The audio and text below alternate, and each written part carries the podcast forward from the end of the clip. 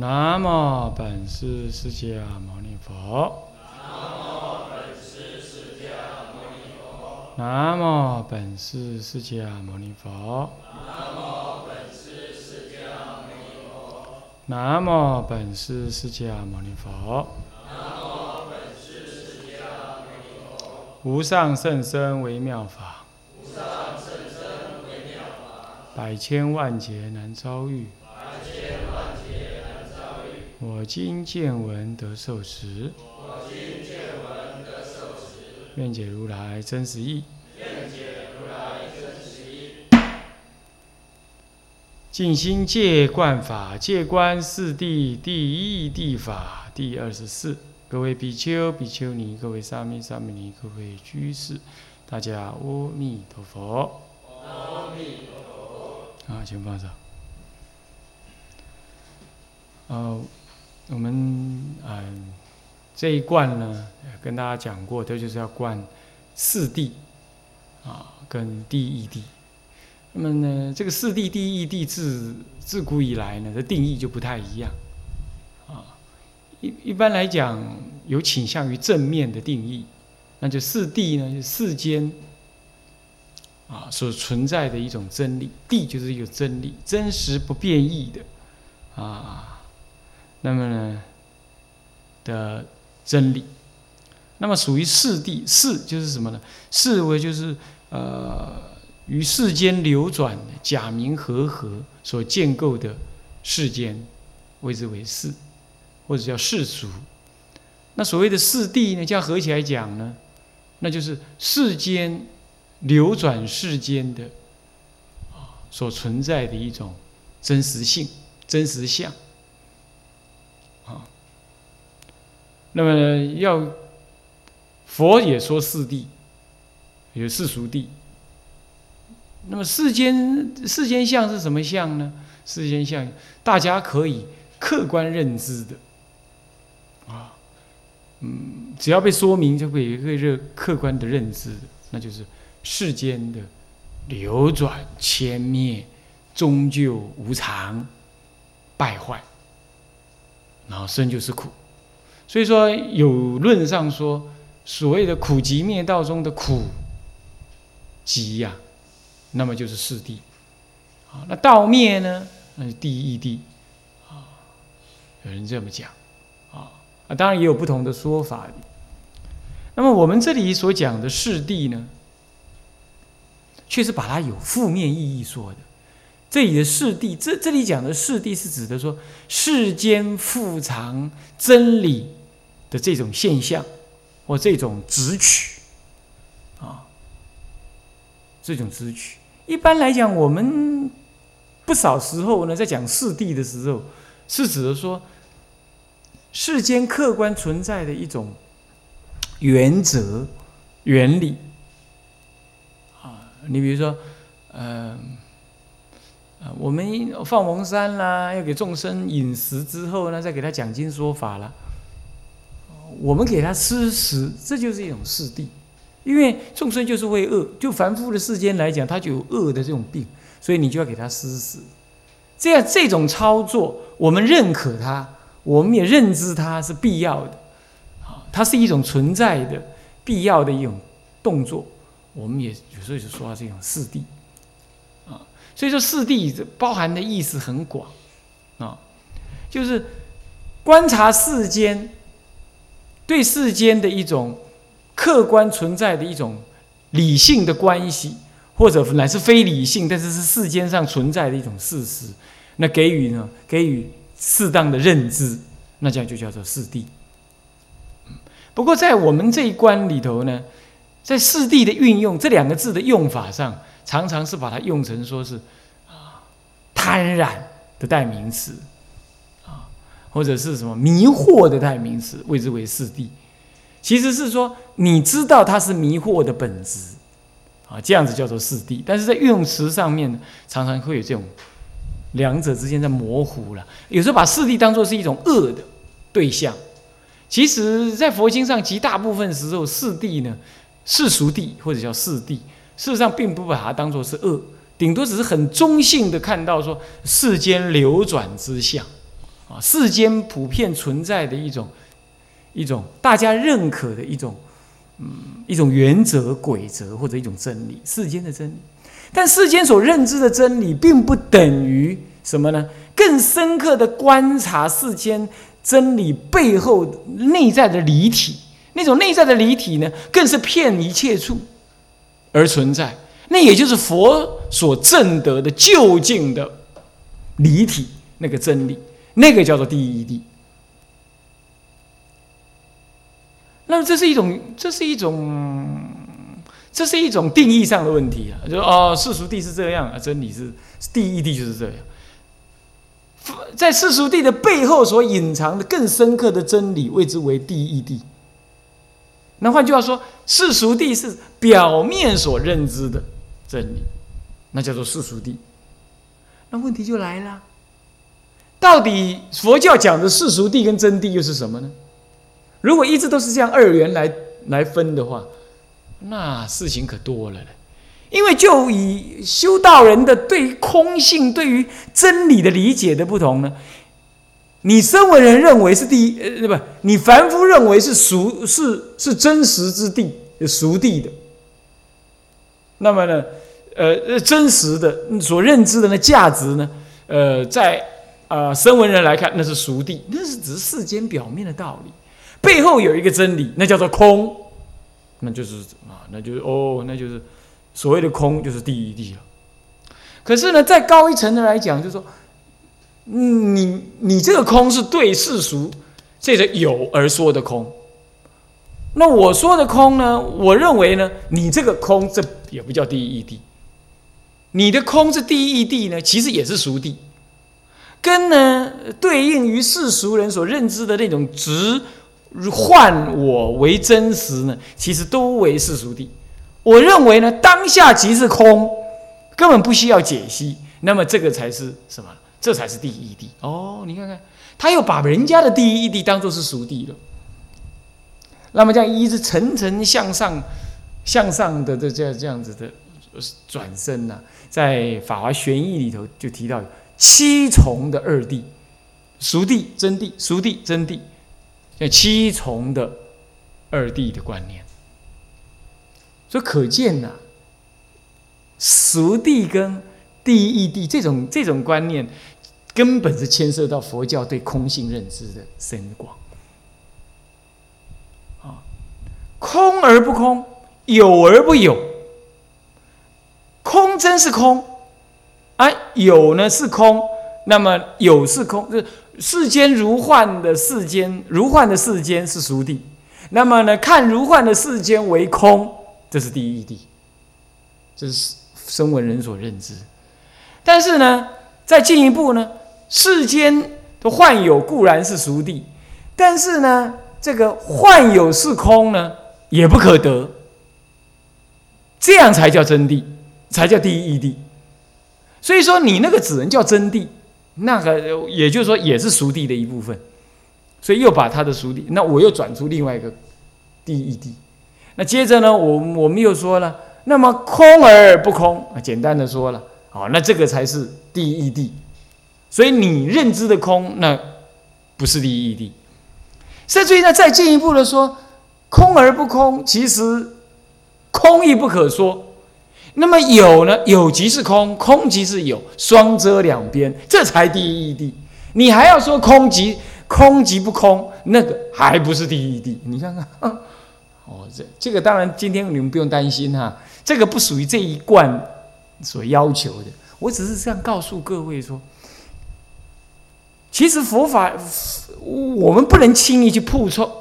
就触碰这个二谛问题，熟谛跟第一谛，这个已就牵涉到判教了。这已经牵涉很广泛的一个判教的概念。所以判教就是判别对佛法认知深刻跟不深刻的一个关系，一个关系。所以，所以说。你可能很难在这一贯里头，你就要把它分别清楚。绝对的世俗地跟第一地到底真正的分别是什么？但是我们就这一贯所泛常而说的。我可以告诉各位，所谓的熟地，也是熟地啊，四地，也就是世间的一切贪染之境，终归入于什么幻化不实、苦空。对于这样的认知，谓之为熟地。或者是说，干脆就说世间人所贪染的那一些，谓之为熟地。这它是熟地，有时候它用成两种，在这一这一罐里头用成两个意思，特别要注意。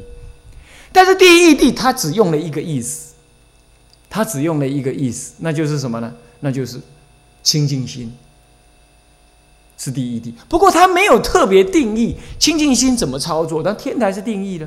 天台说，所谓的清净心就是能观一境三谛。一境三谛是能观所观之境，即是心，心即是境。那么呢，就是一心有三千法界。所以说，一心能起三观。那么呢，观一观一境，一心观一境，一境中有三谛，一心中起三观。所以说，能观之心即是所观之境，心境是不可说一，不可说二，不可说一。就这样子，总而为说一个不可思议的中道实相。这个中道实相，即是法界圆融不思议心体，亦即是清净心。他说的很清楚，定义的也很清楚。他是操作的。当你心这样去操作了，那么能操作这个动作的这个观法的心，安住在那里，那就是第一地心，也就是也就是清净心。不过呢，道宣律师。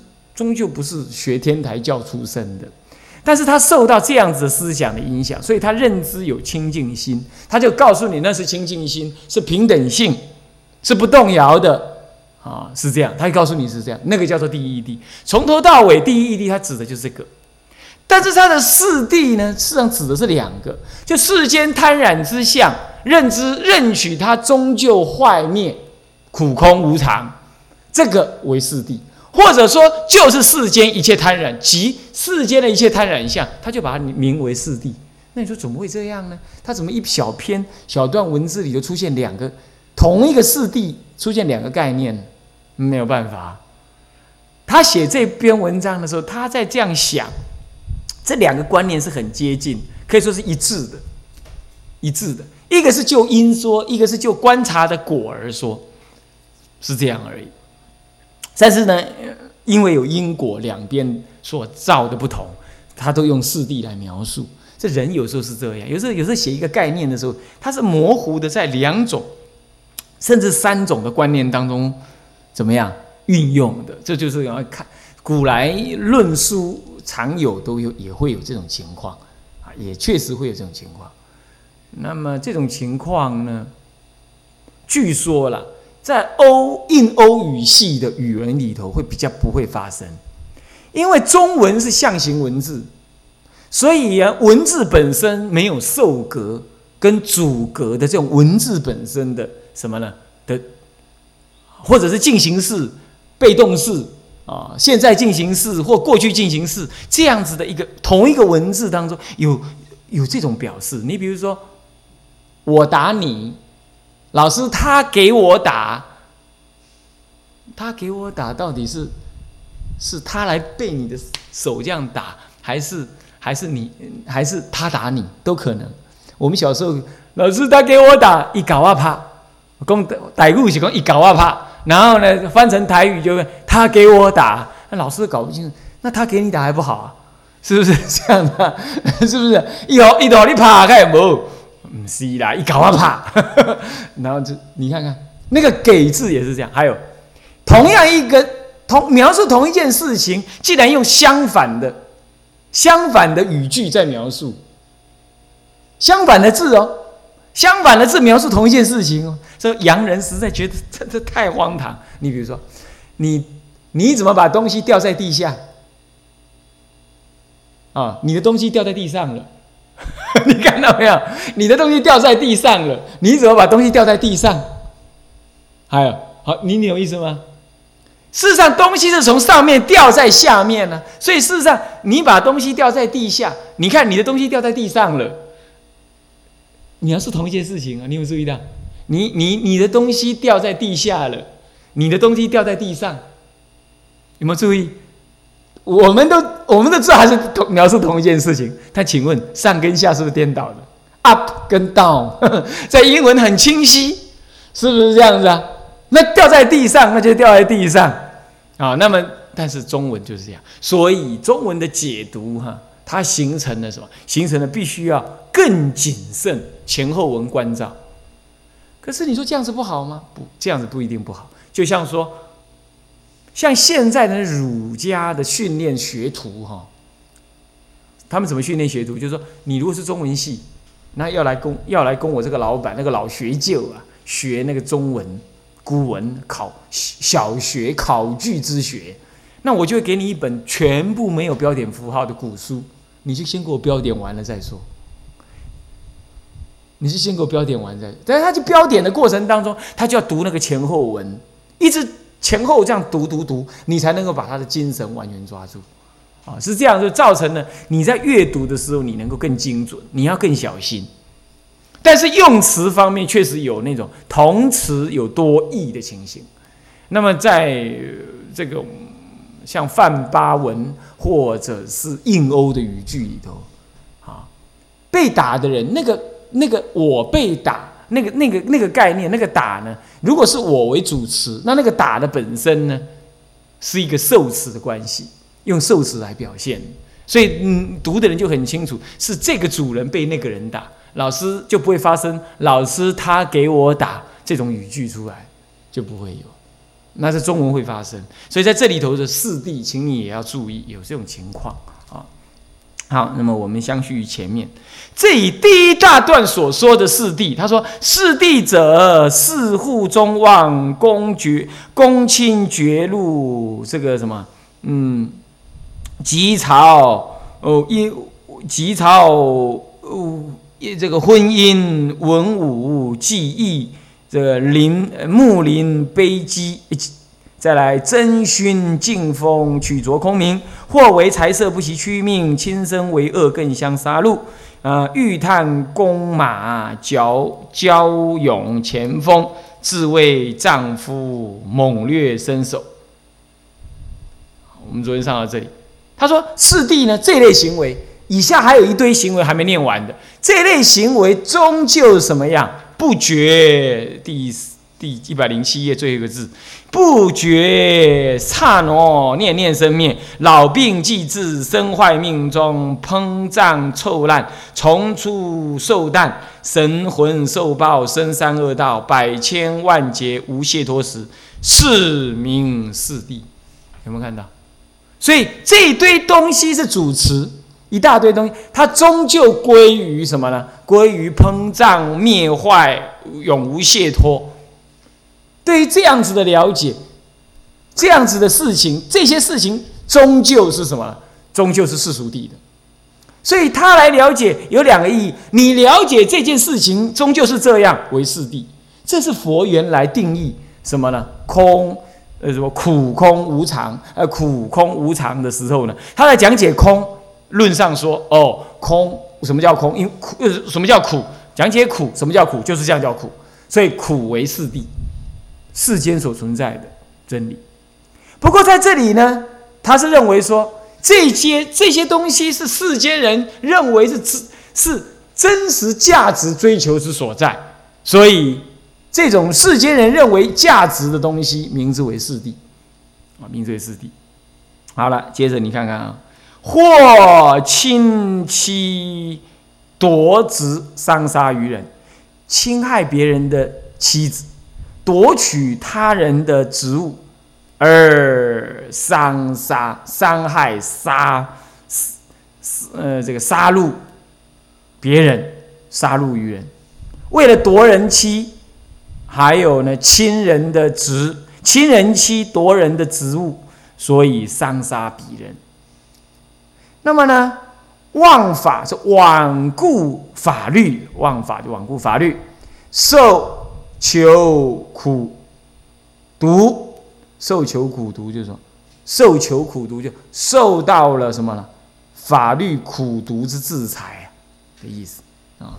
非礼但食生命二贪失足昼夜放荡不必亲疏饮酒醉乱斗打恶骂喋相是非或大怨仇或足财色不虑奸足喜着色衣时无时节爱养臭秽脓血之身。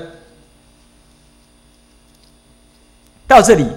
就是一切众生所干的事，常做的事。那么就他老人家来认为，到这里为止是世间人所认知的价值，懂我意思吗？世间就做这种事。所以当他描述四谛的时候，一有些时候他就是拿四谛描述这一堆事情，这一堆就是四四谛，这样懂吗？那就如果这样讲的话，也就是世间人所追妄生追逐的那些财色名食睡等，谓之为四谛。可是，在经上也可以进一步的跟你说说，这些财色名食睡的追取，终究是苦。对，终究是苦的这种认知，这个结论的认知，谓之为四谛。有时候会进一步这样讲，这叫做就果上说四谛，啊就因上说是以上这些就是四谛。啊，那么霍金多才讲完了，呃，非礼食啖啖食生命，什么叫非礼啊？无有节制。其实但实生命一定都是。都是杀，都是杀杀生了，那就不会有理跟无有理跟无理的关分别，对不对？只要啖食生命都是无理的，那怎么会讲非礼？这里的非礼是超过了一般人能节制的，超过一般人的态度，毫无节制，有没有？那吃猴脑，哎呀，你看过吃猴脑啊？吃驴肚啊？嗯，吃那个马的那个什么？马腿呀，你看马腿怎么吃？你知道驴，驴子的腿，马驴子的腿怎么吃？把一条驴活活驴子牵过来，打他屁股，那打打打打打，那个血不是冲在屁股上面了吗？要小马哦，小驴哦，那打打打打，那是冲在冲在血上，然后呢烧那个牛油，牛的那个油啊，那那牛油的沸点很高，三百多度。懂意思吗？像水一百多度，但是沸了啊，沸了就一直气化，永远是一百多度。可是牛油沸点高，三百多度，换句话说，它要烧到三百多度才会停止那个温度升高，所以更高。那高热的时候，那这只驴子把它抓过来，地上有四只桩，桩啊，桩脚那个桩，然后把驴子牵过来呢，四只脚绑在桩上面绑死，绑好。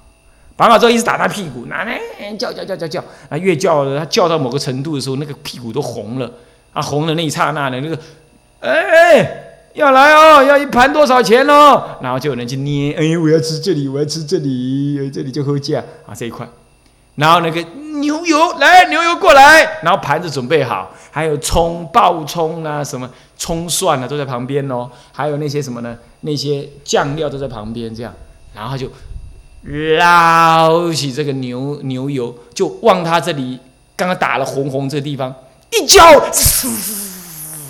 立刻割下来，还在抖，还在抖，还在抖，这样整个的冒很香的烟，葱油浇上去，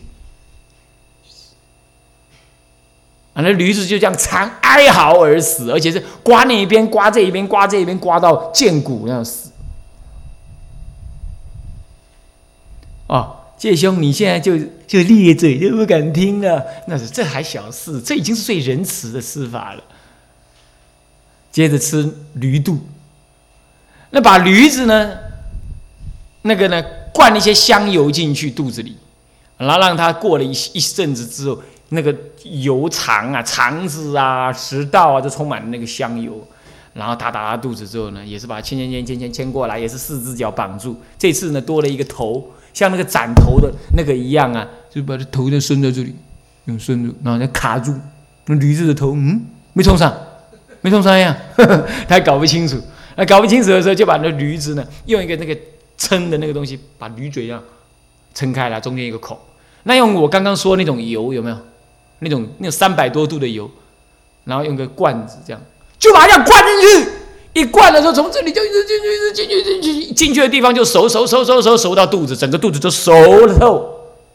立刻宰这只驴，剖那个腹，切那个胃下来上桌。你够狠吧？啊，第三个就吃猴脑，把一只活活的猴子啊，在桌子上面这样卡住。本来驴子是这样，现在是这样卡住。那桌子上有个洞，卡住。啊，桌子下面呢一个椅子，那椅子中间一个洞，洞下面再一个盆子，火炉，一个火炉，小火炉，煤烧烧煤炭火炉。然后开始有人要吃了，你要吃这只猴子是吧？啊，这只猴子来抓一抓，嗯，不错不错。然后呢，厨师就来了，就拿一只剃头刀，在猴子的头顶上这样，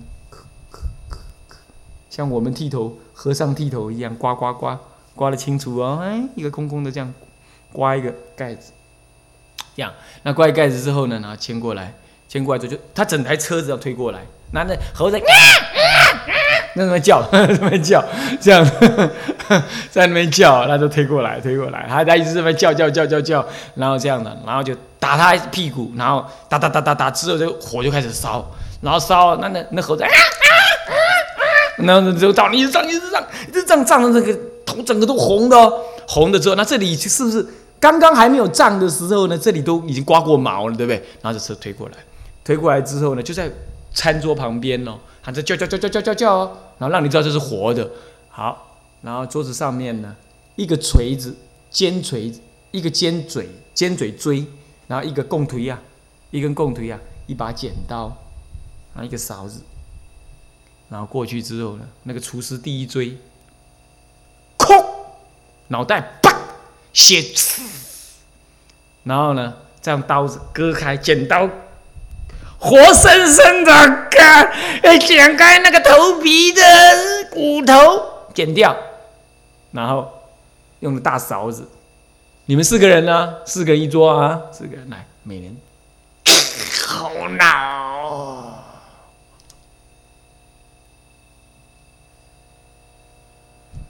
看过没有？这就是非礼淡食的极端，极端。你说你怎么那么清楚？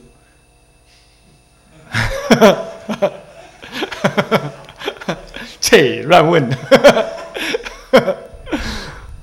我看过呢，当时外国人偷偷去照出来的照片，像那个录影带 VCR，我看过。啊，我父亲也跟我讲过。啊，然后当中影片当中一个那个女的啊，在哭。这样，他那你哭你哭你干嘛坐在桌子上面？这怪事了。那外国女人是这样。那场景在哪里就我不用说了，当然不会在台湾了。好，那在哪里我就不用说了。公开录影的这不好说啊，私下你来问我就可以了。啊，每人缴一百块，我告诉你在哪里。是这样，很可怕。我还可以找得到那一卷录影带，我再找看看，人家拿给我的。真是可怕，那所以说你会这样子，你就遭什么果报，你就可想而知。所以你不然，要不然你把它弄死嘛，弄死再吃嘛。你要他一非得要这样吃才好吃，啊，太可怕，太可怕了。你可以想象得到那个烫烫胃，你把头脑咔破，当场这样捞，那个多可怕，多可怕。嗯，啊，非礼啖食生命。那么呢，耳贪丝足，昼夜放荡，这应该都很容易理解。耳贪，耳朵贪图丝足就是音乐，音乐啊，丝跟足呢，足子就是那个笛呀、箫啊，就足；丝就是什么呢？啊，一切的什么扬琴、古筝、琵琶，那个这个这个这个啊，南胡、二胡这一类的啊，就是这样子。金、足、丝、足。金古丝竹这一类的啊，就是这种中国乐器，主要就是这类东西啊。那么，昼夜放荡啊，日夜都在那放荡。那不必亲疏啊，这饮酒醉乱，也可以倒过来念说饮酒醉乱，所以不必亲疏。所以不必亲疏呢，菩萨戒讲，菩萨戒经讲六亲行饮，就是不必亲疏。再因为你饮酒醉乱之后啊。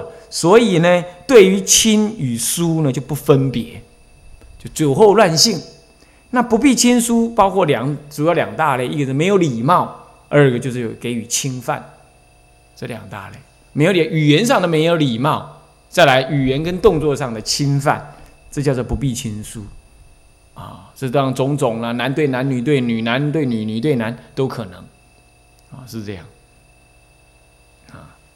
那行为随便这样子啊。那么呢，斗打、恶骂、叠相是非啊，这斗打就打斗，与人打，相互打斗、恶骂、互控是非，相叠相是非是互控是非。你看看这众生不就这样吗？是不是这样啊？